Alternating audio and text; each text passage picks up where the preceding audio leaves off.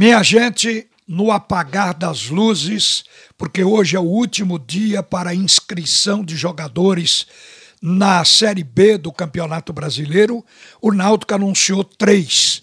Aliás, são nomes que o repórter João Vitor já vinha dando esses nomes nas resenhas aqui da Rádio Jornal. O Anderson, o goleiro, o Matheus Jesus e o Jefferson. O Jefferson estava naquele pacote do esporte que deu errado, porque na confusão interna na ilha não foi possível inscrever este jogador. Então o Náutico pegou.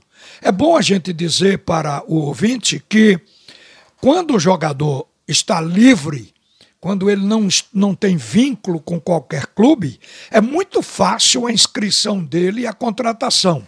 Primeiro, é feito o contrato entre as partes. O presidente do clube assina o contrato.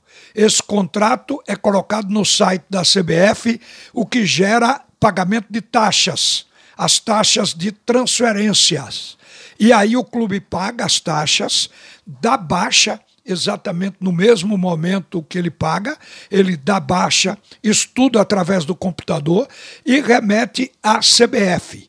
Essas taxas, elas são passadas para a Federação Pernambucana de Futebol e daí para a CBF. Apenas essa questão das taxas. E dentro de 24 horas, a CBF coloca no BID. Aí o jogador está apto para atuar. Mas quando se trata de um jogador que está emprestado a um clube ou com um contrato vinculado a um clube, aí as etapas são maiores.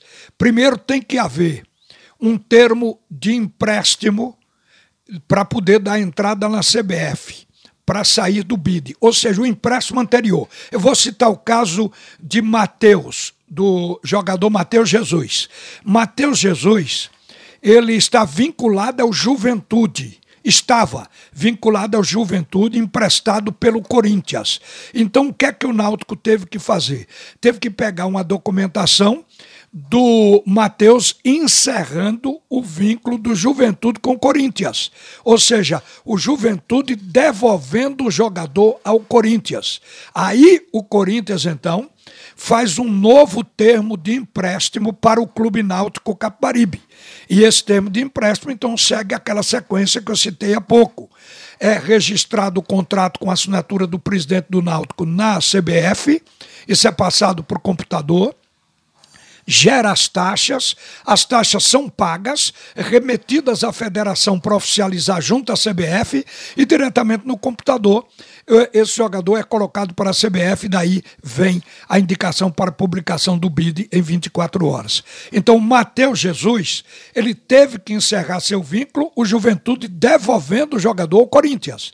Mas vamos admitir que o Corinthians ou que não houvesse tempo de devolver o jogador Corinthians. Ele poderia vir do Juventude para o Náutico.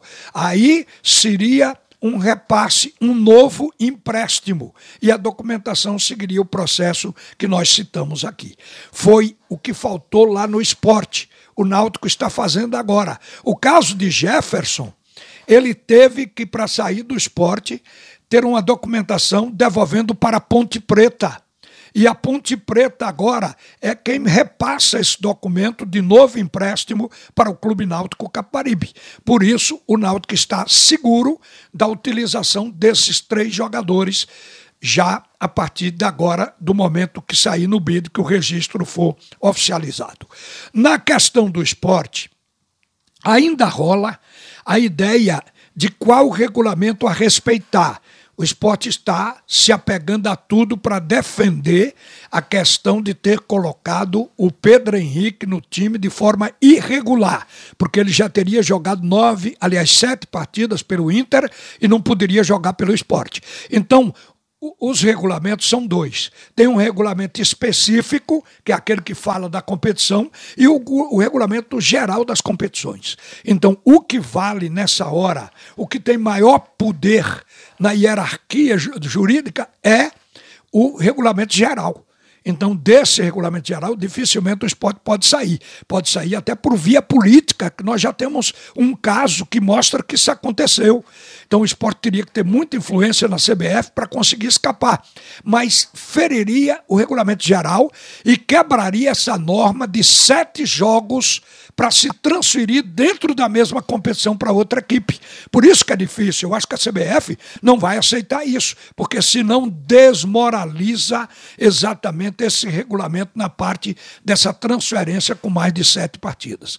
E vamos aguardar. O esporte está tentando se defender, mas o fato é que o grande erro no esporte já está localizado na atitude do executivo de futebol. Porque este é o homem no topo da pirâmide, para justamente supervisionar tudo que está abaixo, que tem que ser feito por funcionários do clube.